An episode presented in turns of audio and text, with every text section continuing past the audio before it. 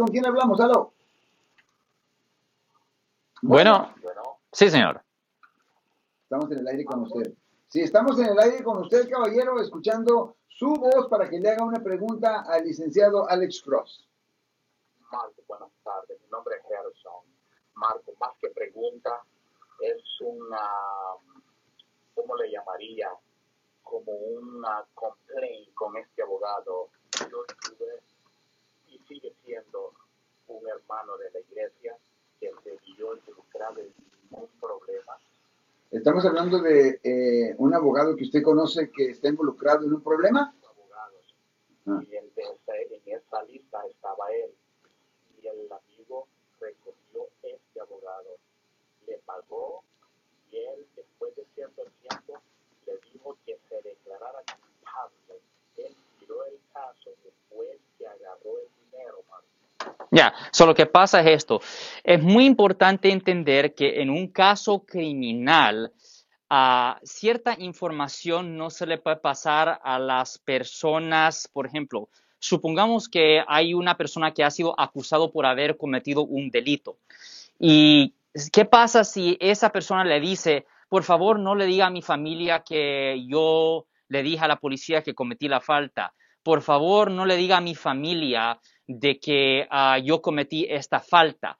El problema es que si un abogado, si un abogado está consciente de que una persona pues es culpable por haber cometido una falta y a la misma vez quiere que se le diga a la familia cierta cosa, muchas veces la familia se queda pensando, pues, un momento, ¿por qué ah, mi familiar o por qué mi amigo fue encontrado culpable de la ofensa cuando no hizo nada? Well, la realidad es que muchas veces la persona sí hizo algo. Y es la razón por la cual le decimos a las personas que ah, los casos de abuso sexual de menores, los casos de delito sexual a menores son los casos más difíciles en la corte criminal. Y es, no es tanto por el cliente ni es por el fiscal, es por la familia del acusado, porque muchas veces a la familia del acusado no se le puede decir la verdad, en particular si el mismo cliente nos ha dicho a nosotros o a cualquier otro abogado penal de que no le diga a su familia. Hemos manejado muchos casos aquí en el área de la Bahía donde muchachos muchas veces cuando son un poco jóvenes, que son adultos pero jóvenes, nos dicen, por favor, no le diga a mi mamá y papá de que yo violé a X niño. Y esa conversación nosotros lo hemos tenido muchas veces porque a la misma vez los padres están pagando y ah, no se le puede decir a ellos la verdad. Y es un conflicto que existe, pero desafortunadamente pasa muy frecuente en los casos de abuso sexual de niños, Marcos. Wow, pues muy interesante. O sea que si eh, la familia de un- una persona que está eh, acusada de un crimen como el cual acabas de describir, Sí. no tiene el derecho No. de ir ni al abogado ni a la policía. No, no tienen el derecho de saber esa información. Y mucha gente tiene la actitud, un momento, yo estoy pagando. ¿No tengo el derecho si yo le estoy pagando al abogado? No.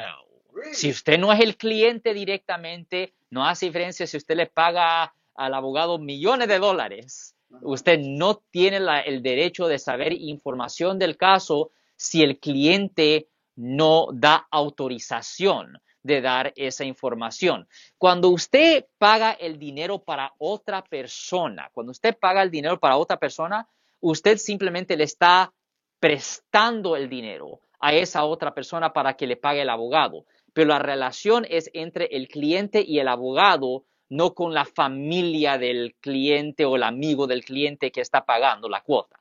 Wow, pues qué interesante. Pero una vez que, si es que aquella persona la encuentran culpable, entonces sí es eh, información pública.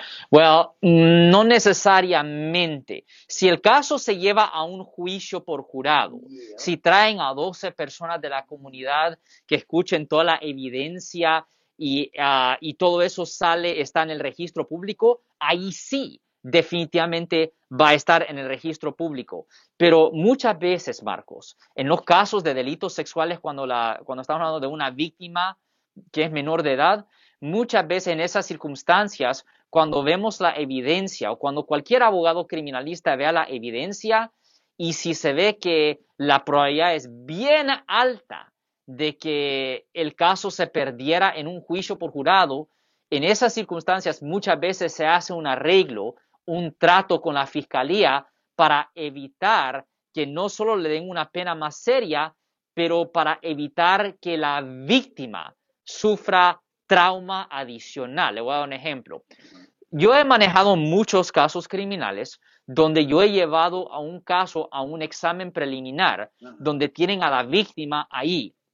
Ahora, en muchas de estas circunstancias, yo sé que mi cliente es culpable por haber cometido la falta, pero porque estoy representando a esta persona, yo tengo que tratar a la víctima como una mentirosa. ¿Ok? So hay una niña o posiblemente una muchacha que me dice y está llorando ahí en la corte, sí, cuando yo tenía 10 años, uh, yo fui violada por ese hombre o me hizo esto, y yo tengo que insinuar cosas como, ¿por qué te estás inventando esta historia? ¿Por qué estás diciendo esto? ¿Qué tienes que ganar con esto? Eh, ¿No estás segura que él te gustó? ¿No te gustó? No, no, no, no, esto lo dijiste a propósito, esto no es una violación. Aunque yo sepe de que mi cliente es culpable, yo tengo que tratar a la víctima muchas veces como basura.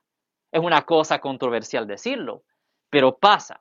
Pero para evitar ese drama, para evitar traumar a la víctima de esa forma como yo acabo de mencionar, muchas veces hacemos tratos, arreglos con el fiscal donde le decimos, mire, para evitar el trauma que le vamos a meter a la víctima, ¿por qué no hacemos un arreglo, un trato donde para que la víctima no tenga que estar traumada y a la misma vez nuestro cliente no tiene que servir una sentencia tan severa. Mm. Pero este es el esta es la razón por cual yo siempre digo, lo que este señor acaba de decir es la razón por cual yo siempre digo que es súper difícil los casos de delito sexual contra menores de edad porque mucha gente tiene en mente, mucha gente tiene en mente que X persona es inocente de la falta cuando en realidad es culpable, pero nosotros no tenemos la libertad para decirle a la familia que su hermano o tío o papá es culpable.